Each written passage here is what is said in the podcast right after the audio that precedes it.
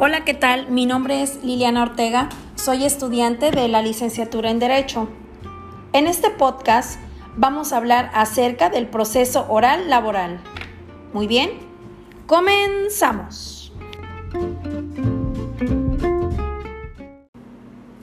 El día primero de mayo de 2019 se reformaron diversas disposiciones de la Ley Federal del Trabajo y con ello una nueva reforma laboral en nuestro país se creó un nuevo sistema de justicia laboral en el que se desaparecerían las anteriores juntas de conciliación arbitraje, se crearían nuevos centros de conciliación arbitraje federales o estatales, además de crearse tribunales laborales dependientes del Poder Judicial, para que estos se encarguen de resolver todo tipo de conflicto, controversia, a través de un proceso oral laboral es decir, el procedimiento ordinario. Dicho procedimiento tiene como base la oralidad. Cabe mencionar que de manera obligatoria debe de agotarse el procedimiento de conciliación prejudicial antes de promover una demanda o un juicio laboral. El procedimiento ordinario se fundamenta en el artículo 870 de la Ley Federal del Trabajo y este se regirá bajo los principios de oralidad, de inmediatez, de continuidad, de concentración, de publicidad y de celeridad procesal.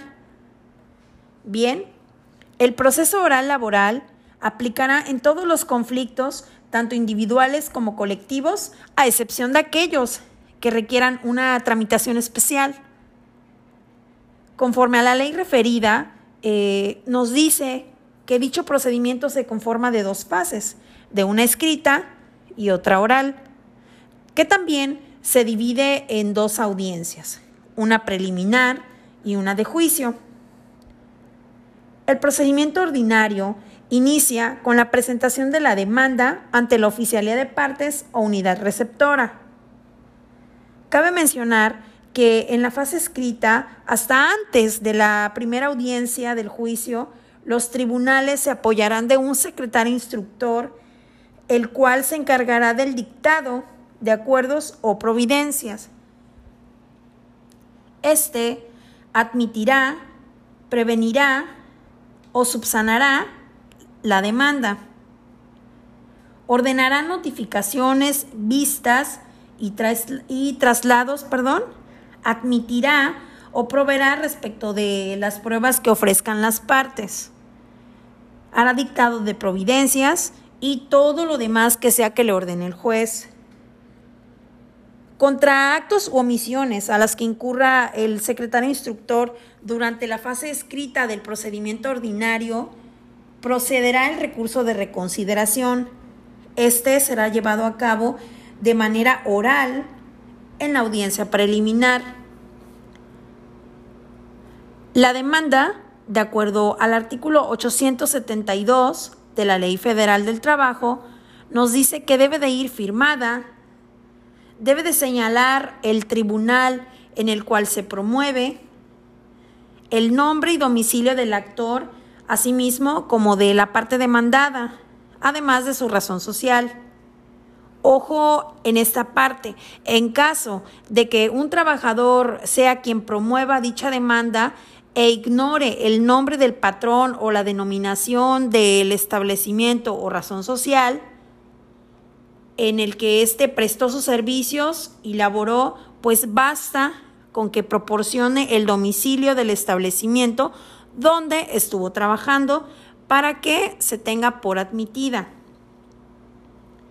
Debe también de contener las prestaciones reclamadas, los hechos que funden sus peticiones, debe de proporcionar medios de convicción que pretende se desahoguen durante el juicio.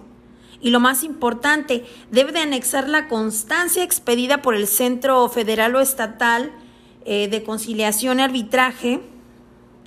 Recordemos que este procedimiento es el que se debe de agotar antes.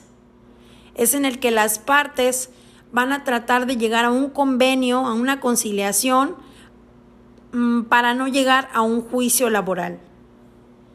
Ahora bien, Esta, dentro de los 24 horas a la presentación de, de la demanda, pues va a turnarse al tribunal competente.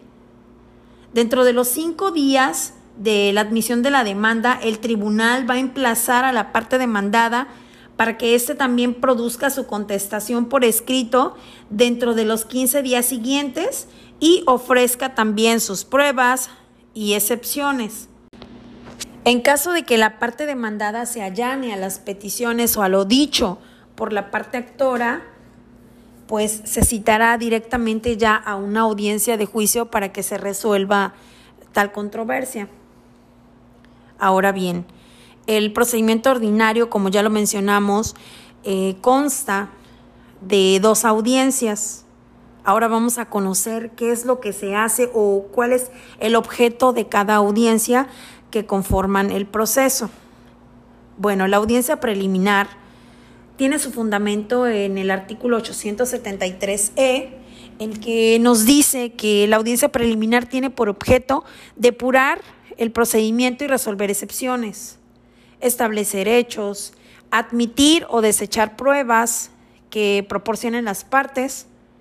También se hará la citación ya para una audiencia de juicio en caso de que no exista aún ningún tipo de convenio eh, o de conciliación por las partes. También se resolverá eh, sobre el recurso de reconsideración contra actos u omisiones que, a las que haya incurrido el secretario instructor. En esta audiencia van a comparecer las partes de manera eh, personal. El tribunal va a examinar la legitimación procesal de las partes y va a resolver sobre las excepciones de estas y hará pues la depuración del procedimiento. También va a resolver sobre la admisión de pruebas, es va a decir, él va a analizar cuáles sí son contundentes, cuáles sí se pueden proporcionar, cuáles no. Ojo aquí, eh, si ya existió un procedimiento prejudicial, un procedimiento de conciliación, las pruebas o lo dicho ya aportado durante ese procedimiento, en el procedimiento ordinario ya no se puede este, volver a, a exponer. Bien, en la audiencia de juicio, que también tiene su fundamento en la ley referida, eh, pero en el numeral 873H se hará el desahogo de dicha audiencia en presencia de las partes y del juez que será quien va a resolver tal controversia. Este juez va también a conducir todo el procedimiento conforme a los principios que, que lo rigen. Habrá una fase de desahogo probatorio por las partes, también las partes van a formular sus alegatos. Ya una vez eh, que se haya cerrado el juicio, pues habrá una emisión de una sentencia o resolución que en materia laboral recordemos que se llaman laudos. Para esta sentencia o resolución no existe ningún tipo de recurso. Ya una vez que haya una sentencia, pues se va a notificar a las partes en el periodo establecido. Bueno, pues a grandes rasgos en esto consiste el procedimiento ordinario en la nueva reforma laboral.